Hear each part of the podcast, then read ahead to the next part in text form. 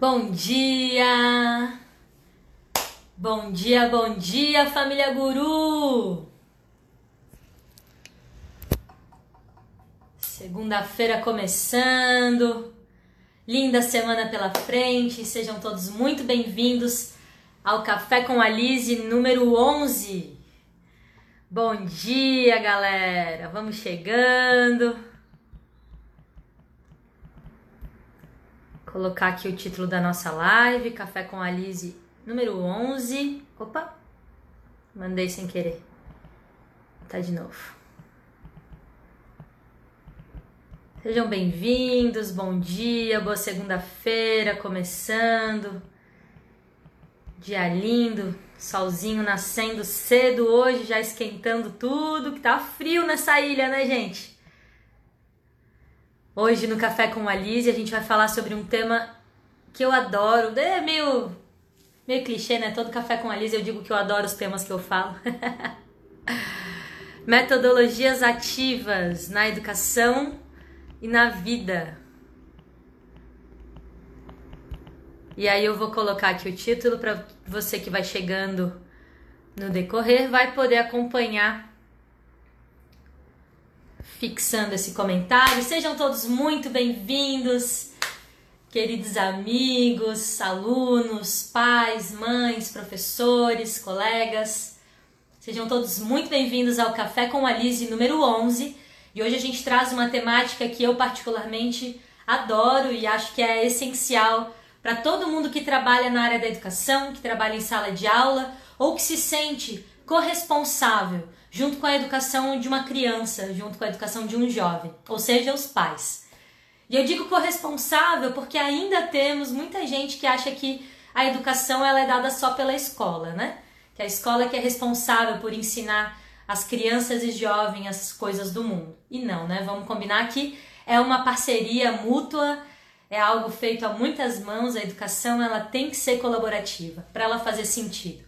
Sejam todos então muito bem-vindos. A live de hoje vai trazer essa temática que é muito interessante porque ela vai mudar a nossa perspectiva da educação passiva, daquele lugar onde quem está aprendendo apenas recebe, né? E a gente vai compreender um pouquinho juntos nessa uma horinha que teremos a partir de agora, compreender como que essas metodologias podem estar sendo aplicadas e aí, como a temática desse novo ciclo, do segundo ciclo do Café com a Lise, tem a ver com práticas de sala de aula, eu vou trazer hoje para quem estiver me assistindo, seja ao vivo ou gravado, algumas dicas práticas, alguns sites, inclusive, aplicativos que podem estar te ajudando a realizar práticas de metodologias ativas, mesmo no ensino remoto. Tenho certeza que muitos professores estão precisando dar uma arejada nas ideias. Quanto mais repertório, melhor. Então, manda agora essa live para aquele seu amigo professor, para aquela sua amiga professora, que você sabe que está trabalhando três vezes mais em época de pandemia, preparando aulas, gravando vídeos, inventando mil e, umas, mil e uma maneiras de fazer diferente na sala de aula. Chama ele para essa live, chama ela para essa live, porque hoje a ideia é a gente realmente sair da caixa e olhar para as práticas de metodologia ativa que já acontecem no nosso dia a dia, por isso que é na vida e como que a gente pode levar elas de uma maneira mais consistente, planejada também para nossa sala de aula. Então vem comigo que o café com a Liz está começando e hoje eu comecei com café mesmo. Acordei super cedo hoje, foi muito bonito ver assim a nossa ilha praticamente evaporando, né? Muita nuvem, muita neblina de manhã cedo. E aí o solzinho vem para nos agraciar nesse começo de semana e aí o cafezinho ajuda a gente a acordar também, entrar no ritmo. Eu espero que eu te encontre bem aí do outro lado dessa tela. Espero que você esteja pronto para começar essa semana, lembrando sempre que como você começa é como você continua. Então busque trazer hoje alguma prática boa para sua vida, né? E tomara que seja assistir comigo aqui esse café com a Lise. Vamos juntos então? Vamos começar do começo? Estica suas mãozinhas aqui na frente, aquece um pouco as suas mãos, mobiliza essa energia que está no seu corpo e se conecta com o momento presente. E o começo é o começo, é respirar. Vamos respirar então, guru? Bora lá, todo mundo junto, traz todo o ar para dentro. Solta. Procura retificar sua coluna, perceber como que está o seu corpo hoje. Como que você está chegando para esse momento? Eu peço licença para adentrar o seu espaço. Peço licença para compartilhar um pouco do seu tempo. Então traz uma postura confortável, mesmo se você estiver talvez deitado ainda, independente de onde você esteja, encontra essa postura que seja confortável para o seu corpo e percebe como que você está se sentindo no corpo. Não só no achismo e nas respostas prontas do ai, tá tudo bem. Ai, se eu não estou sentindo algo muito assim, então tá tudo certo. Não, como que você está realmente se sentindo? Tranquilo, ansioso, inquieto, em paz, grato, com fome, com sono? Qual é o seu sentimento hoje? Como que você está se sentindo e como que você está chegando para esse momento aqui com a gente? Respira bem fundo. Solta o ar bem devagar.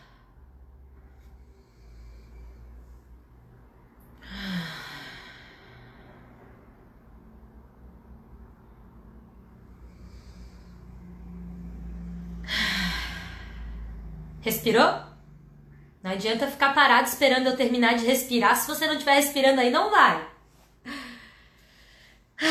Sejam todos muito bem-vindos mais uma vez e agora sim, habitando o nosso próprio corpo, habitando com presença. Somente quando a gente respira e chega nesse momento presente é que a gente vai estar tá aberto para receber todas as informações. Você sabe que todo café com Alice, ele vem, né? cheio de anotação, cheio de, de insights. Então é importante que você esteja presente, que você esteja aberto e disponível para esse momento de troca. Talvez não seja o momento ideal, em um clique você passa para o lado e muda, já não está mais assistindo o Café com a Liz e é você que escolhe. Mas lembra que você colhe o que você escolhe.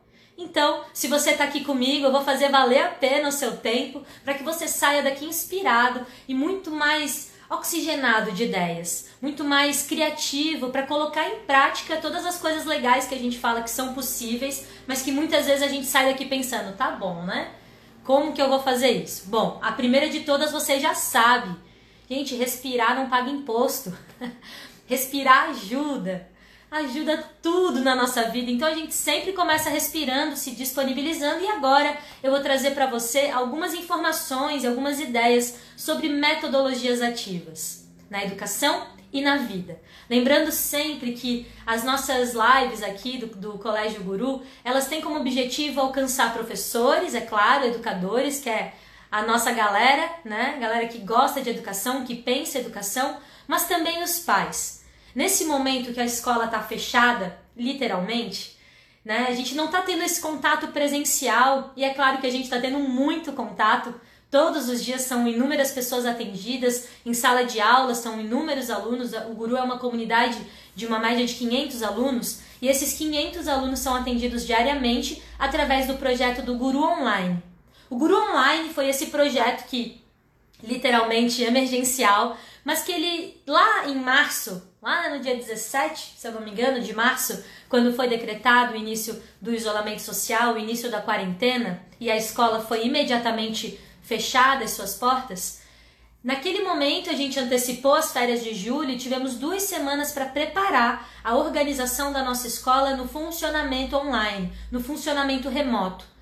Nós realmente não tínhamos tempo para fazer qualquer coisa né? Ai, vamos aqui, vamos só mandar um conteúdo. Não, a gente precisava trazer um projeto consistente, até porque nós trabalhamos com todas as idades, do infantil até o ensino médio. É uma equipe de mais de 50 professores e como liderar essa equipe, como organizar essa equipe e como motivar ela para que ela realmente dê conta do recado. Um recado que a gente nunca imaginou, pelo menos eu nunca imaginei, que aconteceria. Aulas 100% virtuais.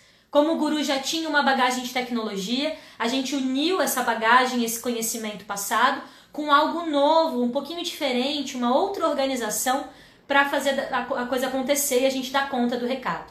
Com isso nasceu o Guru Online. Por que, que eu estou trazendo essa introduçãozinha aqui? É muito importante entender que o Guru Online ele não é só um projeto emergencial para salvar a gente da quarentena, manter a escola rodando, manter os empregos das mais de 80 pessoas que trabalham na nossa equipe. Muito além disso, é a questão da continuidade da aprendizagem. Continuar com os vínculos, com o afeto, com o cuidado à nossa comunidade. Seja a nossa comunidade de professores, de colaboradores, tanto quanto a comunidade de pais e alunos que fazem parte dessa grande família que é o Guru. Esse projeto Guru Online, ele chegou com protocolos, ele chegou com ferramentas digitais, ele chegou com uma organização e até mesmo com prazos e novos indicadores para os nossos professores darem conta de fazer dentro de um padrão de qualidade, dentro de uma organização mínima, que é o que a nossa escola precisa e pede para esses colaboradores, né, para esses educadores. É claro que tudo muito baseado no que a gente já fazia, mas de repente a gente viu que aquilo que tá funcionando, ok, tá dando certo, a gente sabe que não é o ideal, a gente morre de saudade de estar junto presencialmente, mas a gente percebeu que ir para o meio remoto nos colocou de um jeito assim absurdo na questão das metodologias passivas. De repente, o nosso aluno está assistindo aula de pijama, embaixo das cobertas. Nesse friozinho, será que ele está realmente acordado? E aí o professor tá lá, e aí é claro que essa realidade não é em todas as séries, mas especialmente a partir do Fundo 2 até o médio. Se você é professor, por favor, escreve para mim que eu tô errada, mas a maioria dos nossos professores está dando aula para câmeras fechadas, para microfones desligados, e isso está fazendo com que cada vez mais a aprendizagem seja passiva. Ou seja, o professor chega com seu conteúdo e fala, e fala, e fala, e a gente compreende que, ok, o aluno está lá tendo a oportunidade, né? A sua responsabilidade também está sendo colocada à prova, mas ele está parado, né? Recebendo, recebendo, recebendo. E aquilo que a gente falou algumas duas lives atrás, chega um momento que a gente transborda. Se eu não estou aberto para aprender algo novo, aquilo transborda a minha realidade e talvez nem faça mais sentido. E aí foi nesse projeto novo, Guru Online, que é novo mesmo, porque a gente não imaginava que a gente viveria uma realidade 100% remota, que a gente teve que voltar naquilo que a gente adora, porque o Guru sempre fez e gosta de valoriza essas práticas de metodologia ativa. A gente voltou para essa raiz também para entender como que a gente pode trabalhar metodologias ativas na aprendizagem remota, 100% digital, ao vivo, também assíncrono, em alguns momentos existe esse momento de pesquisa, de trabalho fora do horário de aula, mas principalmente ao vivo, até porque a gente compreende que essa rotina de online ficou mais cansativa, parece.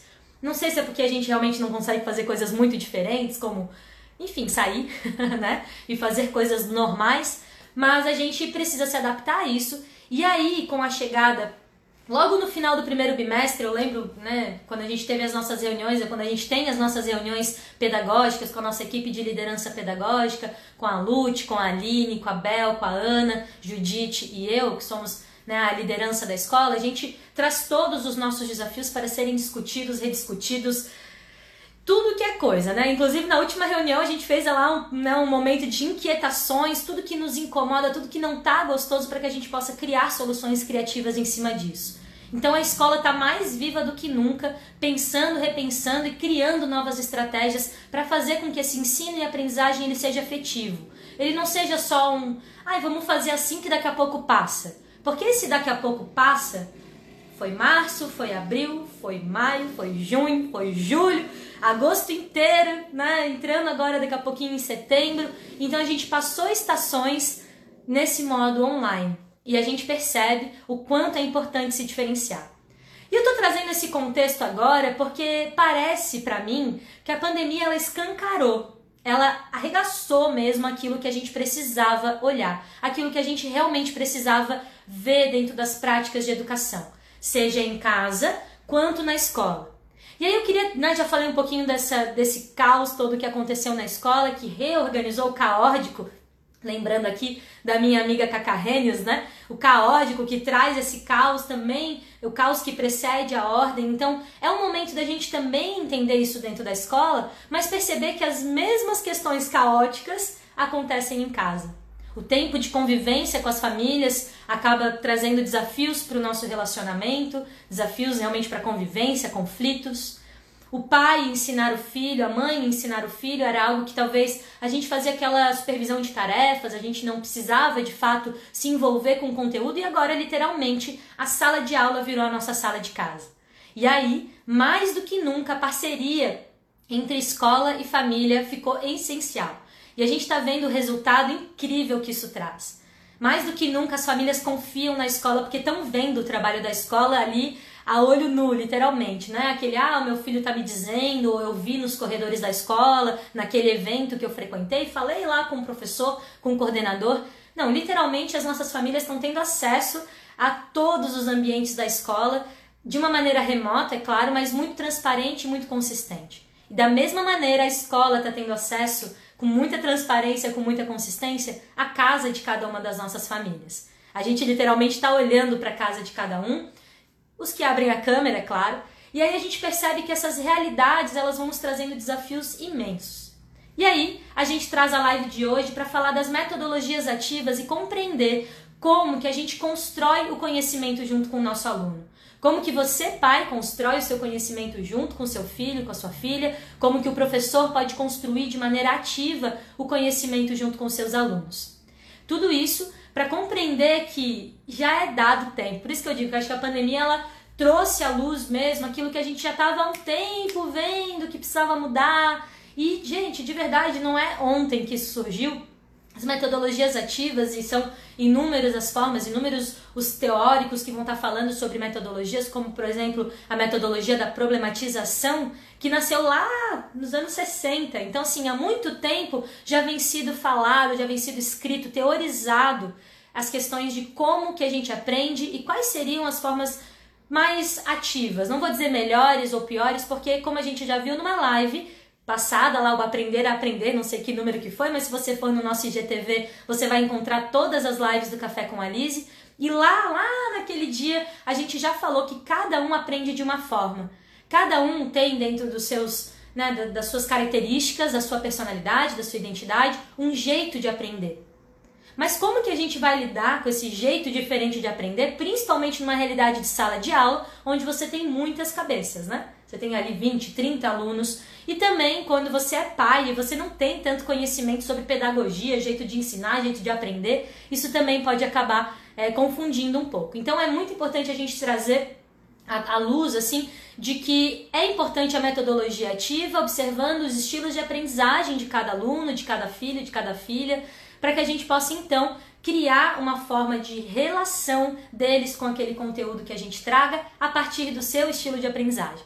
Pode parecer um pouquinho complexo e de verdade eu não vou dizer que não é, porque é. Fazer metodologias ativas é sair da zona de conforto. Fazer metodologias ativas é abrir mão do controle. Fazer metodologias ativas na educação é confiar que o outro, que o aluno, que o filho, ele tem a capacidade de construir aquela informação que a gente já tem pronta, porque a gente que é professor, a gente que é adulto, a gente sabe de algumas coisinhas a mais. A gente pode até colocar sim, mas a gente não sabe tudo. Então, realmente, fazer metodologias ativas é mudar o papel do professor. Isso também já vem sendo falado há muito tempo, mas aí eu te pergunto, você que é professor, você que é educador, né, que está me ouvindo agora, você já abriu mão do seu papel? Você já conseguiu entrar numa sala de aula compreendendo que você não sabe tudo e que talvez os seus alunos saibam coisas que você não sabe? Como que você se sente quando de repente um aluno traz um questionamento que você não sabe a resposta ou quando o aluno responde uma resposta que você não sabia? como que o seu ego trabalha. Isso é muito importante de ressaltar, porque falar de metodologias ativas é falar também de como que você está preparado internamente para lidar com os desafios dessa prática que eu particularmente acredito que é a prática mais adequada dentro da construção de conteúdo. É claro que o momento da explicação vai existir, o momento da teoria e da mediação dessa teoria vai existir. Ela não é isolada, né? Ela não é excluída da prática de metodologia ativa, muito diferente do que as pessoas pensam. Às vezes as pessoas pensam, ah, então metodologia ativa, eu vou lá, largo e deixo fazendo e aí tá acontecendo a metodologia ativa. Não, Metodologia ativa tem como princípio a mediação. E a mediação, de novo, voltando àquilo que eu acabei de falar, requer a mudança de papel. Requer que o professor, que o pai, que a mãe, ele compreenda que o papel dele não é o detentor de conhecimento. Pelo contrário, ele é o que estimula a curiosidade. E aí, essa é a primeira palavra geradora que eu queria trazer aqui para a gente começar a construir a nossa conversa: curiosidade. Faz uns dois anos, eu acho, eu estava em São Paulo assistindo uma palestra e aí eu tive a oportunidade de ouvir ao vivo Walter Longo. Na verdade, é a segunda vez que eu escutei ele já ao vivo e é muito boa. Acho que estar tá aqui o livro dele. Deve estar tá em algum lugar? Deve estar tá lá, em algum lugar? Na verdade, está aqui, ó. Vou pegar para vocês verem.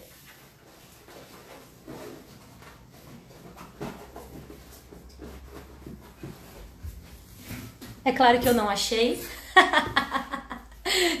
Bom, ao vivo, né, gente? Essas coisas. Achei que tava ali o meu livrinho, deve estar tá lá na sala, em algum lugar. Mas é o livro do Walter Longo, essa é a dica que eu quero trazer para vocês hoje.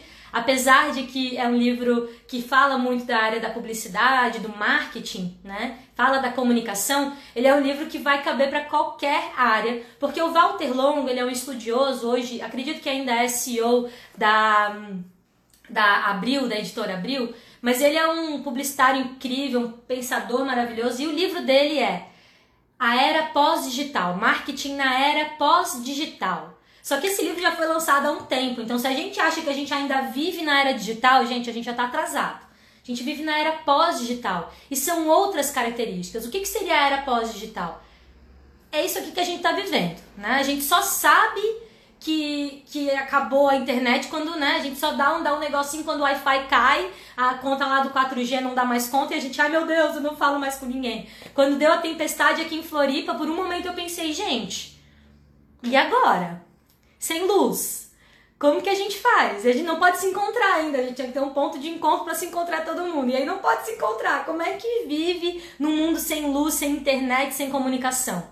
Isso é a era pós-digital. É quando os nossos princípios eles já foram realmente, eu não vou dizer deformados num tom pejorativo, mas é de verdade, mas eles foram deformados, foi formada uma outra lógica de funcionamento. A gente viveu a era digital, a gente construiu toda uma rede, todo um relacionamento dentro das tecnologias, de tudo que existe, e agora a gente já não vive mais sem. Talvez algumas pessoas vivam, são outras formas de realidade, ok? Mas vamos combinar que aqui no geral, as pessoas que estão me ouvindo estão conectadas na internet. Então você, meu amigo, assim como eu, já vive a era pós-digital. E o Walter Longo, nessa palestra que eu tive lá em 2018 por aí, ele falou sobre a curiosidade. E essa é a primeira palavra geradora que eu queria trazer, também transformando aqui essa live, né? Às vezes a pessoa fala para mim feedbacks, né? Liz, é tão legal só tu mesmo para ficar falando tão empolgada com o celular. Porque é isso, né, gente? Se alguém me vê aqui, se a produção me vê, tem um espelho aqui na minha frente, hein? Eu me vejo aqui sozinha, até risada eu dou com vocês, né? Vocês, enfim, eu sinto vocês aí do outro lado, tá? Então tamo junto. E de verdade, a era pós-digital ela nos trouxe uma série de diferenças, uma série de, de mudanças, de transformações que hoje fazem parte da nossa vida e muitas vezes a gente nem se dá conta. Algumas delas são sete aspectos que o Walter Longo traz nesse livro, Marketing na Era Pós-Digital, e ele vai falar da efemeridade, como as coisas mudam, ele vai falar uma série de coisas que eu acho incrível, ele faz uma analogia com o circo, e aqui eu já estou trabalhando com vocês a palavra-chave, um tema gerador. Buscando trazer também para essa live, que fica aqui, né, eu meio só falando, lendo alguns comentários, né? Não consigo ler todos os comentários, senão me distraio e perco o meu fio da meada, mas é a palavra-chave curiosidade. E o Walter Longo, nessa, nessa palestra, ele nos trouxe um ensinamento muito profundo e me tocou muito, assim. Eu até cheguei em casa já compartilhando com todo mundo, porque foi algo que realmente me tocou. Ele falou sobre o grande problema que a gente está tendo com relação à curiosidade. E ele trouxe também isso à tona, visando né, essas mudanças, essas transformações e essas características que nos trazem a era pós-digital. Ele classificou a curiosidade como três tipos de curiosidade. Agora o desafio que eu te trago é você identificar qual é o seu tipo de curiosidade, tá? A primeira curiosidade é a curiosidade diversiva. É aquela curiosidade de manchete. Você vai, você lê lá três linhas, isso está acontecendo muito, né? Por isso era pós-digital, né, meu povo? Você vai lá, você lê três linhas e agora você é expert no assunto. Você vai lá, você compartilha manchete sem nem ler se é fake news, se não é. A curiosidade diversiva ela tá acabando também com os meios impressos, né? As revistas, essas coisas de, de conteúdos mais longos, periódicos, né? As pessoas elas não estão mais interessadas, elas querem, ó, pílulas, pílulas, pílulas de conhecimento. Não, vou assistir uma live do Café com a Liz, uma horinha com a Liz e já absorvi tudo que ela sabe, já é o suficiente. Isso é a curiosidade diversiva, é você se contentar com as manchetes e muitas vezes ela é movida por esse ego do tipo eu preciso saber. Mas na verdade eu não me aprofundo nesse saber. E isso, segundo Walter Longo, é um dos grandes das linhas mais tênues que a gente tem dessa, desse excesso de informação que a gente consome, as coisas que a gente não lembra, às vezes a gente lê, daqui a pouco a gente não lembra o que a gente leu. Uma curiosidade diversiva, você vai consumindo pequenas coisas ao longo do seu dia, ao longo da sua vida, e no final desse balanço, o que realmente você sabe? A segunda curiosidade, o segundo tipo de curiosidade é a curiosidade empática. E aí, quem é que se identifica, né? A curiosidade empática é você ser muito curioso da vida do outro.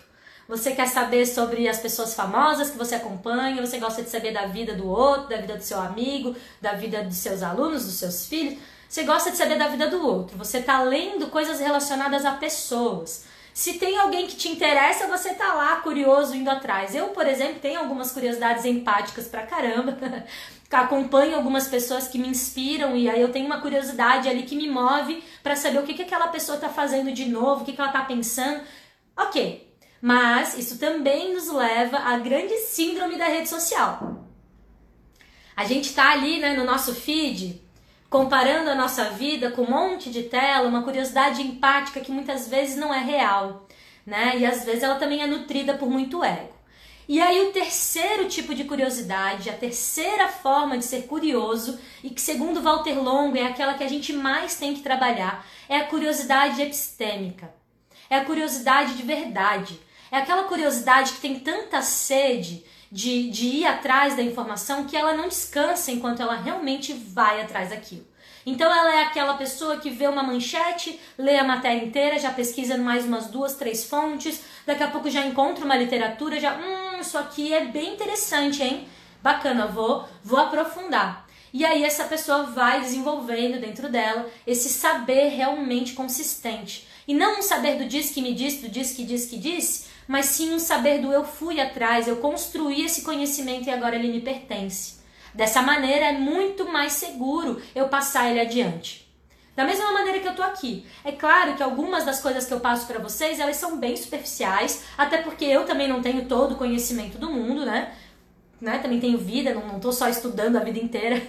Tem gente perguntando, meu Deus, como é que sabe tanta coisa? Eu falei, gente, não sei, eu tenho 30 anos de idade, venho estudando ao longo desse tempo, tem muita coisa que eu não sei ainda também, mas eu sou muito curiosa. Muito curiosa. Falou um negócio que me chamou a atenção, meu querido, eu vou atrás de saber. Hoje de manhã eu tava aqui passando meu cafezinho, vendo ali uma, uma aula sobre temas que me, me inspiram. E já aprendi coisa nova. Agora, na primeira, primeira hora do dia, eu já aprendi uma coisa nova. E você? E eu não faço essa provocação no sentido de te diminuir ou no sentido de te provocar, do tipo, é, tá me criticando porque eu não vi uma live ou porque eu não estudei nada ainda, calma que eu ainda vou estudar. Tá tudo certo, não é com o seu ego que eu tô falando, é com a sua mente potencial, potencial humano que você tem aí dentro para chamar a atenção que a curiosidade é a grande chave das metodologias ativas. Se você não é curioso, você tá passivo. Se você não se interessa, você não vai atrás. Então, estimular a curiosidade, isso foi algo que a gente falou lá na live sobre parentalidade, a importância de estimular a curiosidade, de responder as perguntas da criança, mesmo que não seja a resposta perfeita, mas que seja algo do tipo, vamos descobrir junto que o pai e a mãe também não sabem. Eu também não sei essa resposta. Vamos atrás, vamos. Nossa, fiquei curioso com isso que tu me perguntou. Eu também não sei. Vamos descobrir? Mas não, a gente muitas vezes poda a curiosidade das nossas crianças dizendo: ah, tu é muito novo para saber. Ou ah, não, depois tu vai aprender isso na escola um dia. Ou ah, porque sim. Ou pior, a gente responde reproduzindo várias crenças limitantes que a gente já tenha na nossa história. Às vezes a criança pergunta uma coisa que às vezes é simples e você já até, meu Deus, já traz toda uma outra, sei lá, uma outra teoria ali junto e a criança nem estava querendo saber daquilo. Então a gente também tem que ter esse cuidado para poder compreender qual é o nível de curiosidade daquela criança, também não atravessar a complexidade de cada idade. Isso é muito importante. E isso eu digo principalmente um adendo, vocês sabem que aqui eu me comunico com pais e professores, principalmente para os pais. Os professores a gente já entende, né? Compreende que eles têm esse conhecimento sobre a complexidade de cada idade, então eles não vão avançar a complexidade daquele, daquela série, daquela turma, porque eles já têm esse conhecimento. Mas a gente compreende que os pais, por não serem pedagogos, até tem pais que são pedagogos também, né? Mas são pais que não tiveram esse estudo específico da construção da complexidade do saber de cada idade, e aí é muito importante você ter o seu freio de mão. Meu filho é pequeno, ele está me questionando, eu vou falar algo que esteja à altura da complexidade da compreensão dele. Mas não subestime as crianças. Então, não conte historinhas fakes, fake news. Vamos trazer o conhecimento como uma forma de, de ser essa gasolina, esse motor da curiosidade. Quanto mais a criança questiona, mais ela se interessa em saber, mais ela vai estar tá aprendendo que ela gosta de aprender. E olha, essa chave ela é muito importante, porque falando de metodologias ativas, a gente vai falar de algo muito forte. Segunda é, palavrinha-chave que eu quero trazer aqui: cultura. Gente, é muito cultural. Quem nunca, né? O professor pede pra gente ler, ai pessoal, pra próxima aula traga a página tal até a página tal lida pra gente debater. Daí o professor chega na sala, e aí, quem leu? Aí a única pessoa que leu, ela nem levanta a mão, porque se ela dizer que leu, e aí ninguém leu. Isso é uma das metodologias ativas, já pega essa dica aí, que é o Flipped Classroom, que é a sala de aula invertida, é uma das práticas mais básicas de metodologia ativa que provavelmente você já fazia e você tá aqui, ai meu Deus, preciso aprender metodologias ativas, nunca fiz. Professor, você já fez. Pai, você com certeza já fez. Só que a ideia é que, como a gente não compreende o que a gente está fazendo, às vezes a gente não repete a mesma fórmula, ou às vezes a gente vai fazendo meio sem saber e aí não tem o objetivo e a definição mesmo dos nossos, das nossas metas, daquilo que a gente quer construir. Mas a sala de aula invertida, flip de classroom, ela é algo muito básico. Na minha época, né, o professor já pedia pra gente ler, pra gente responder alguns exercícios e trazer as nossas dúvidas. E o que, que a gente fazia? Nada. a gente não lia, a gente não se aprofundava. E aí vem essa palavrinha-chave que é a questão da cultura. Nós somos muito preguiçosos. É fato, gente. Eu digo isso por mim também. Final de semana aqui tava fazendo a minha listinha de livros que eu preciso ler, porque já tô ali desde maio com a cobrança lá, né, de alguns mentores que eu tenho, ah, tem que ler tal livro, e aí eu não li o livro ainda. E daqui a pouco eu tenho que mostrar o que eu sei. E se eu não fui atrás de saber, o que que eu sei, gente? Nada. E a gente é muito preguiçoso. E a gente, eu me incluo nessa também. Às vezes a gente opta por fazer qualquer outra coisa, a gente tem preguiça de responder coisas complexas, a gente quer mais é saber qual é a resposta certa. Porque a gente foi ensinado que existe o gabarito. Existe um jeito certo. E esse jeito certo é mais fácil eu saber qual é o jeito certo do que eu ter que construir, ir atrás. E isso, infelizmente, nos amarrou numa cultura de metodologia passiva na aprendizagem. Eu tô ali, eu tô pagando para o professor me ensinar, então me ensine.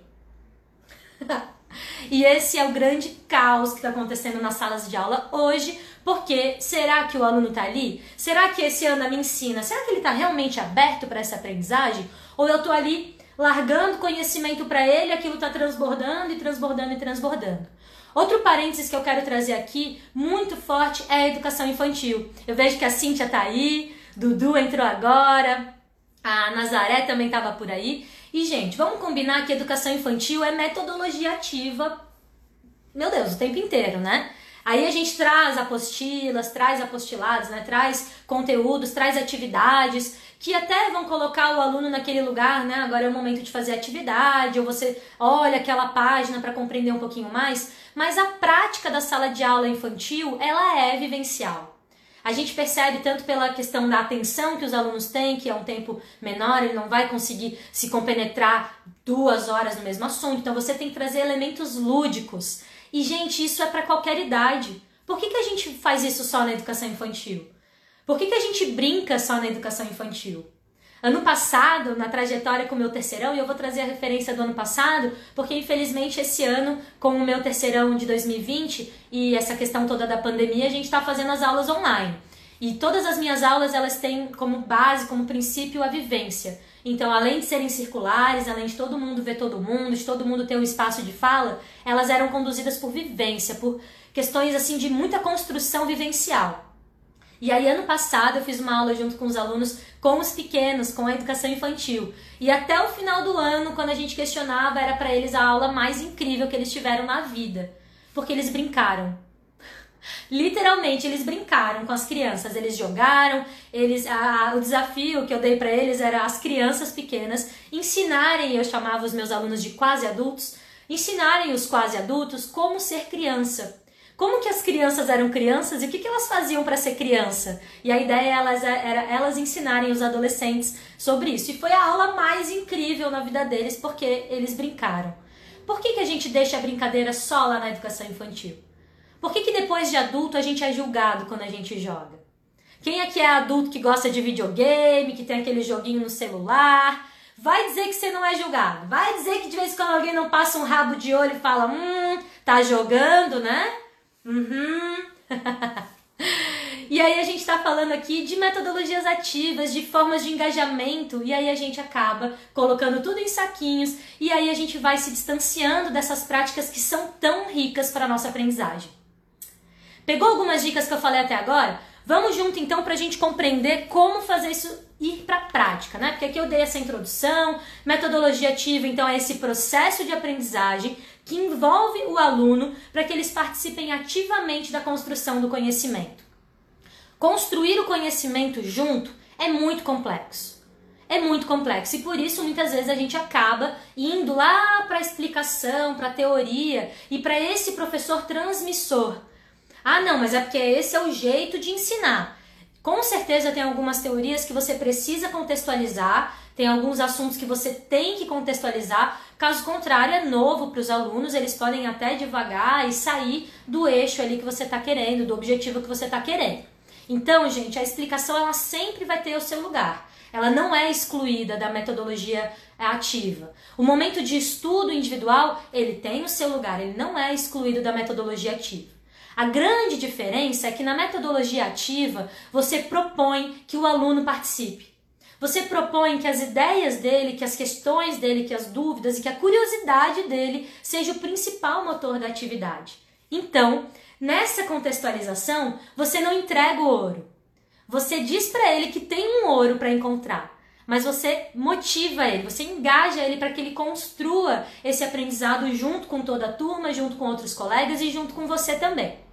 Então, a ideia da metodologia ativa é você ter o seu aluno participando da construção do aprendizado.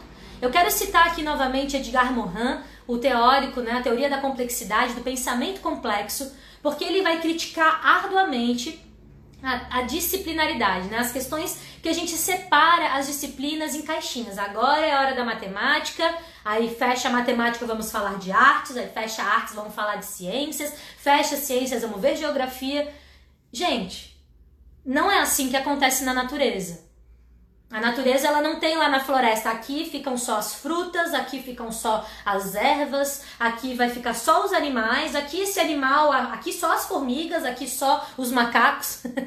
e aí de novo eu trago aqui a referência da biomimética, que é a gente olhar para a natureza e aprender com ela algo para nossa vida.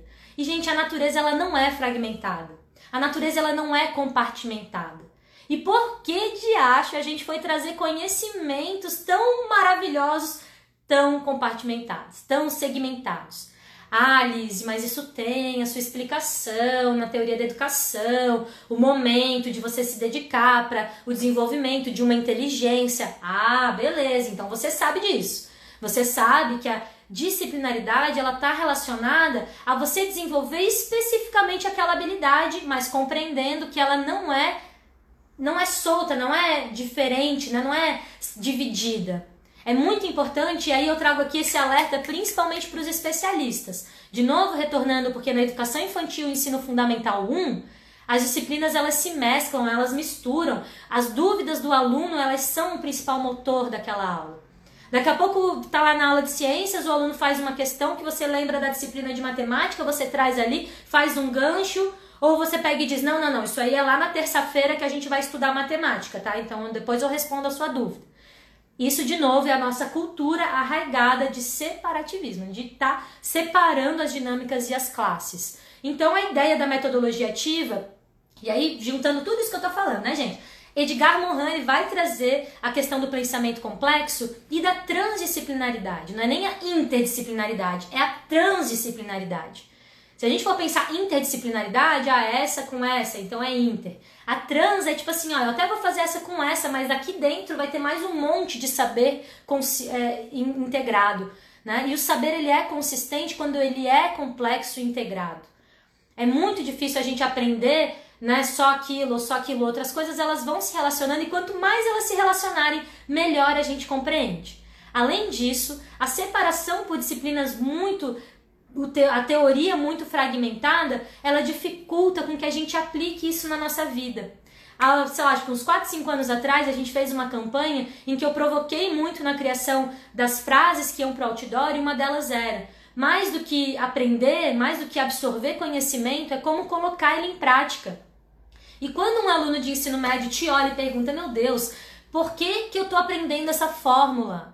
É muito importante que você diga para ele o porquê. Muitas vezes é só para desenvolver a lógica. Não, olha, realmente, se você não for um matemático, um engenheiro, um físico ou um químico, você não vai usar essa esse conhecimento especificamente. Se você for, talvez você use, porque isso faz parte de algumas áreas de conhecimento. Mas hoje, aqui na sua idade, com 15 anos, você precisa desenvolver a lógica, você precisa desenvolver o seu cognitivo. Gente, é simples, as crianças vão entender. Mas às vezes a gente não diz, ah, porque você tem que aprender. Ou pior, é porque vai cair no vestibular. Bom, desculpa, não vou falar de vestibular aqui, né? Mas é importante que até chegar no vestibular a gente ensine o nosso aluno de uma maneira mais ativa. Agora vamos lá, gente.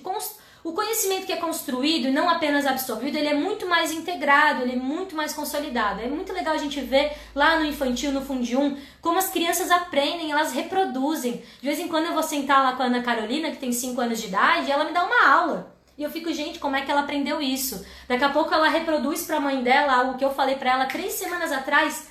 Exatamente, ela já relacionou com aquilo. Então, assim, a criança aprende, ela tá com aquilo integrado dentro dela, não é separado. Agora eu vou falar disso, agora eu vou falar daquilo. E é importante que nós, adultos, que fomos ensinados dessa forma e hoje ensinamos dessa forma, compreendermos que não é a melhor forma que existe. Ou melhor, talvez até seja para algumas coisas que você faça, e eu não quero aqui que você fique, ai ah, meu Deus, eu tô fazendo tudo errado. Não.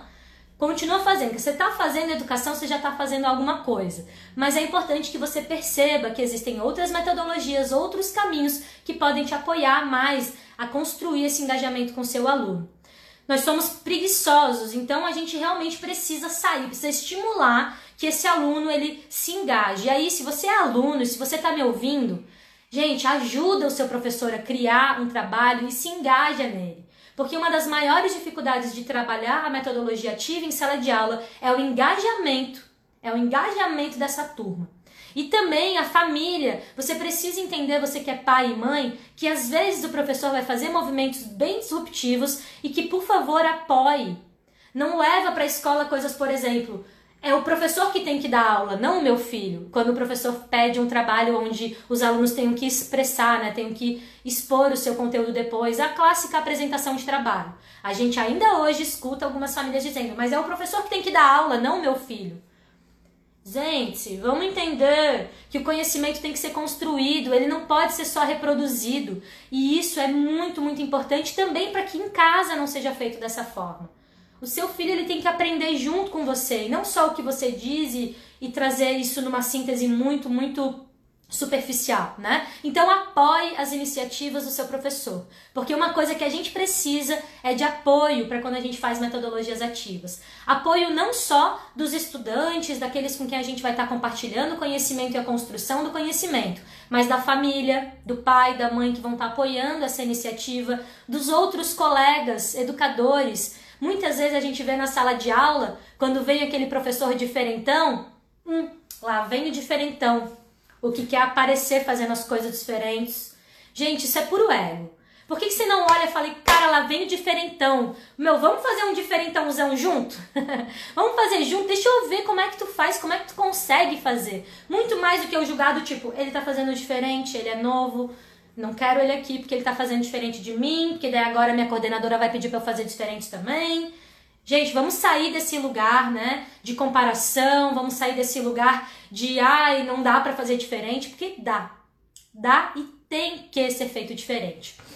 Então a gente precisa trazer um pouco dessa disrupção, porque a gente está realmente acostumado à metodologia passiva, a gente gosta de estar ali paradinho, dormindo, só com fonezinho de ouvido, aprender por osmose. O dia que inventarem o chip, você instala um chip e você aprende, eu garanto que vai ter fila.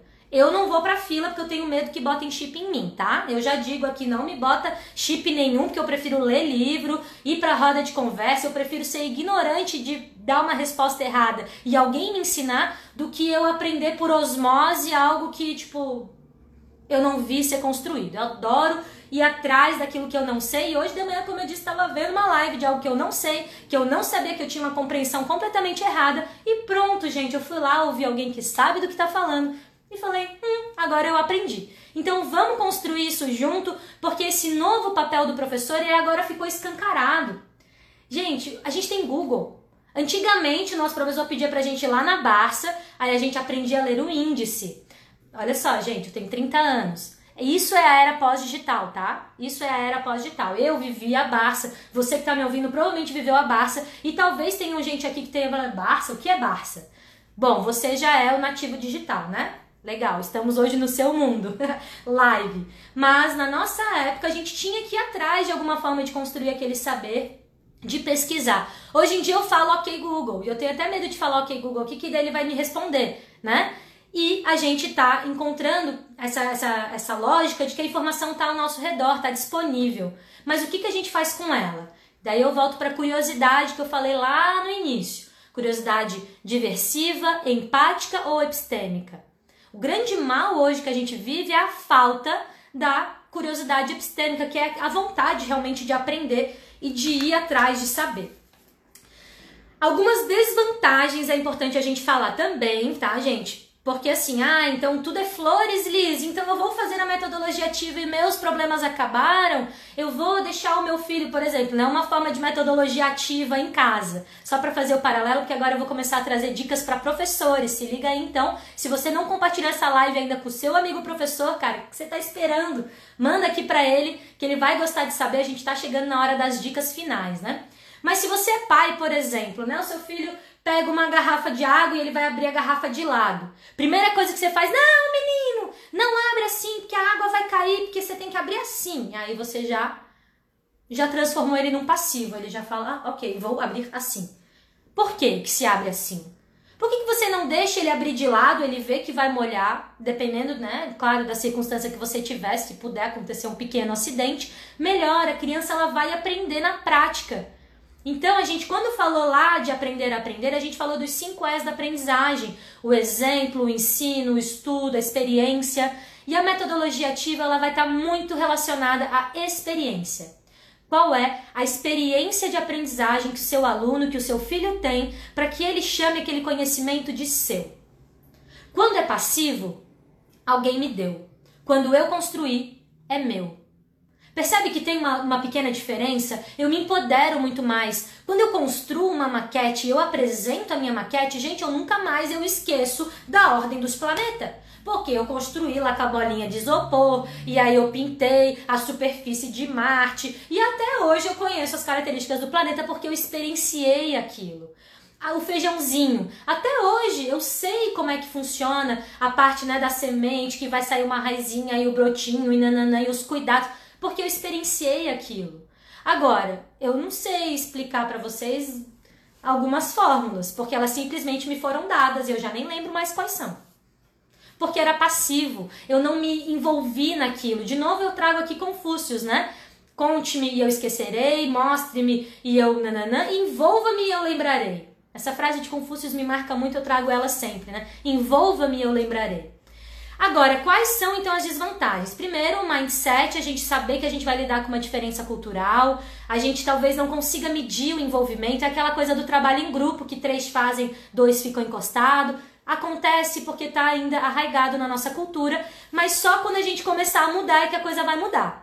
Hoje, se a gente já trabalha seis anos Guru Transforma, os meus pequenos, eles já sabem que a escola é um espaço de experimentação, eles já sabem que a arte faz parte daquele ambiente, que a dúvida, que o questionamento faz parte daquilo. Porque há cinco anos a nossa escola vem colocando isso na cabecinha deles de forma prática, de forma vivencial. Hoje eles pedem para que isso aconteça. Agora, um aluno que vem de outra realidade, às vezes ele fica, meu Deus, que escola maluca.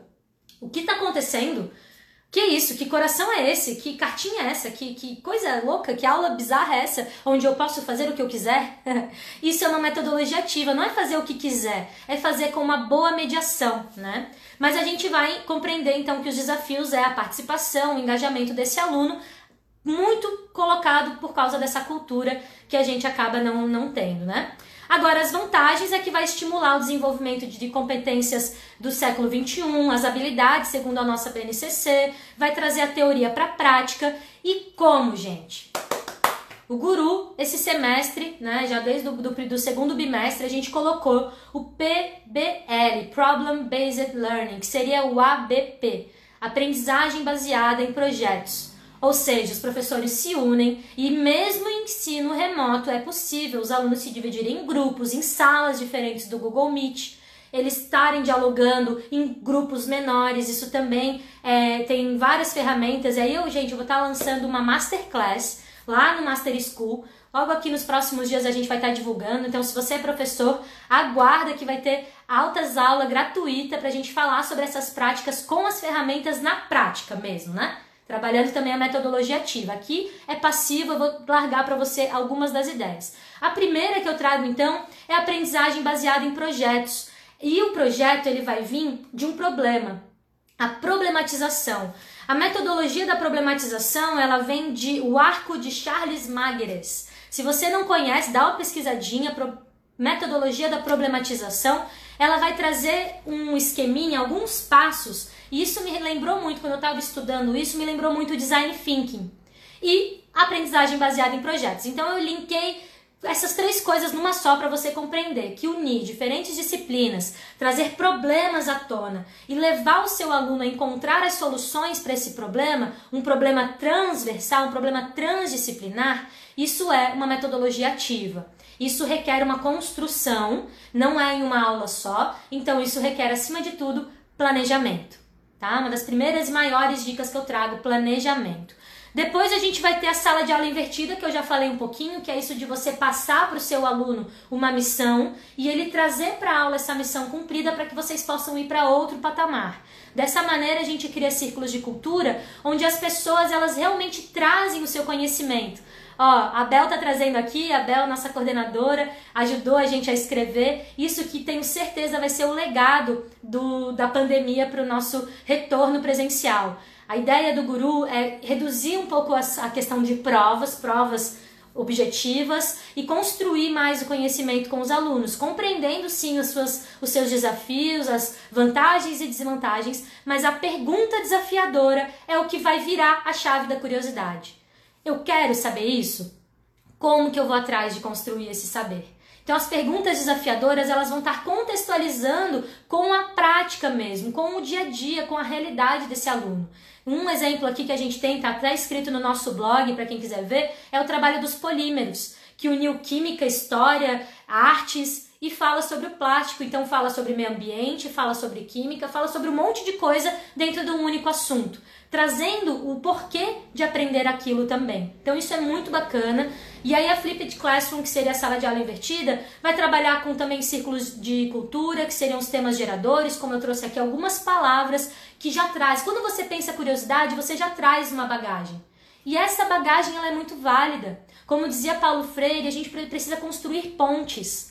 É muito fácil a gente ter uma ponte, o professor está aqui, o aluno está aqui, e você, como professor, diz: anda, vem, Anda, vem, vem. Tá aqui o aprendizado, tá aqui, ó. Tudo que eu sei que você tem que aprender tá aqui. Anda, vem. Agora, o correto é o professor compreender aonde está o seu aluno, o que, que o seu aluno já sabe e a partir dali você criar as pontes de conhecimento. Isso é fundamental para qualquer construção de conhecimento. E aí, eu quero trazer aqui uma outra dica maravilhosa que é a gamificação. A gamificação vai trazer jogos como, por exemplo, Kahoot, disponível online, que são quiz. e você vai trazer um estímulo. Um estímulo que muitas vezes vai sim estar relacionado a uma competição, no sentido eu quero ganhar é, estrelinhas, quero ganhar recursos, eu quero ganhar algo com aquilo, isso estimula para que eu não desista, mas ao mesmo tempo eu não preciso estar competindo com o outro. Isso foi algo que eu trouxe na nossa última live. Eu não preciso ser melhor que o outro, eu posso ser melhor do que eu era. Eu posso ser melhor do que eu mesmo, eu posso competir comigo mesmo em busca do melhor conhecimento, do, do aprofundamento daquele conhecimento, de melhores hábitos e práticas. Então, a gamificação, ela não necessariamente está relacionada a uma competição contra o outro.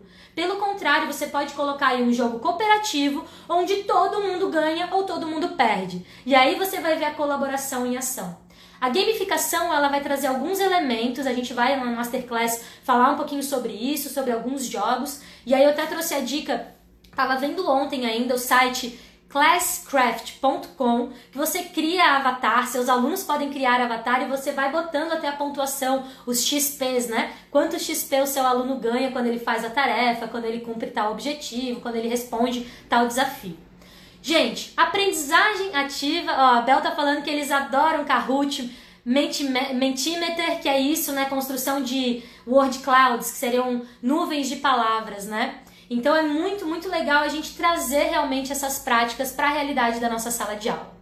Gente, eu queria ter duas horas para falar, porque eu fui, eu trouxe várias coisas anotadas, não consegui falar tudo, mas realmente entrei no flow, acho que eu falei o que eu tinha que falar. A ideia dessa live é compreender que as metodologias ativas elas não são só uma opção, elas têm que ser muito mais fomentadas, elas são necessárias, especialmente nesse momento em que está cada um num canto, em que a gente não está realmente podendo observar o engajamento do nosso aluno, porque quando ele dormia na sala de aula, a gente podia chegar lá, dar aquela chamadinha, ô amigo, toma uma água, lava o rosto. Agora, gente, não tenho como saber. Por isso é importante a parceria de quem está em casa, da família, perceber se seu filho está realmente participando da aula, estimular os projetos diferenciados que o professor né, que o professor sugere, apoiar a escola na construção também dessas metodologias e no seu dia a dia buscar estimular que o seu filho encontre as respostas também ou que você encontre com ele aquilo que você não souber, tirando o lugar do passivo, daquele aluno que está ali só para receber. Ele também tem inteligência, ele também tem bagagem para compartilhar.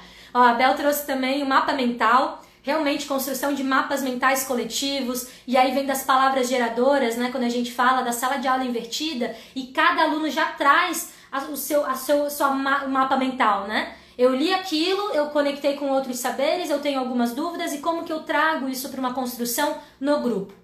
Outra coisa também seriam as divisões de grupo, e aí eu quero sugerir que você olhe nos destaques do Guru, tem o íconezinho lá do Guru Online. Lá no final, bem no final, depois de várias respostas e dúvidas, Lá no final tem um eu filmando uma aula que eu dei pro terceirão, onde eu usei o mural.co, mas você pode usar também o Jamboard e todos os alunos trabalham no mesmo documento. Você pode usar a planilha, você pode usar o Docs do Google, qualquer que seja o documento, né, o software livre também que pode estar te apoiando. E você literalmente joga todos os alunos lá dentro e aí eles estavam divididos em grupos, em salas diferentes e eles iam anotando e construindo esse saber. Foi possível, deu certo. É claro que é meio baguncinha no início, mas você vai também construindo essa prática com seu aluno. Não desista. Esse é o principal recado que eu trago para você. Porque alguns pontos, então, nos últimos dois minutinhos aqui pra gente deixar. Eu quero também trazer uma dica, a página Criativos da Escola. Gente, Criativos da Escola. Pesquisa aí, segue eles lá, porque eles trazem muitas ideias, muitas iniciativas incríveis para você perceber o quanto faz a diferença você ter alunos protagonistas. Quando você tem aluno protagonista na sala de aula, você pode ter certeza que você está criando um cidadão protagonista. Você está criando um ser humaninho do bem que vai olhar as coisas lá fora e vai querer construir junto. E não vai olhar, ah, não, isso não é problema meu. Ele já compreende que é dele também, que o universo não é separado. Ah, então política tá lá, outra coisa tá aqui, e só se eu estiver relacionado com aquela área que aquilo me pertence. Quando a gente constrói o saber de um aluno protagonista, a gente constrói o futuro protagonista. Algumas dicas então nos últimos segundos. Primeiro, gente, explica para o seu aluno e para o seu filho o que, que você está fazendo. Diz para ele que é um convite para que ele participe. Não deixe ele boiando, né? Seja claro, seja objetivo nas etapas e nos critérios daquilo que você vai pedir. Por ser uma prática diferente, isso pode também confundir os seus alunos. Então, seja muito objetivo naquilo que você vai pedir. Permita o diálogo, a observação, solte o controle, porque você não vai ter o controle sempre. Aprenda junto com os seus alunos, construa algo coletivamente e permita que ele seja o protagonista. Olha, hoje foi na risca do tempo. Eu espero que você tenha aprendido algo comigo hoje, que você possa fazer diferente na sua sala de aula com a metodologia ativa na vida. Um beijo, guru. A gente se vê na quinta-feira. Até mais!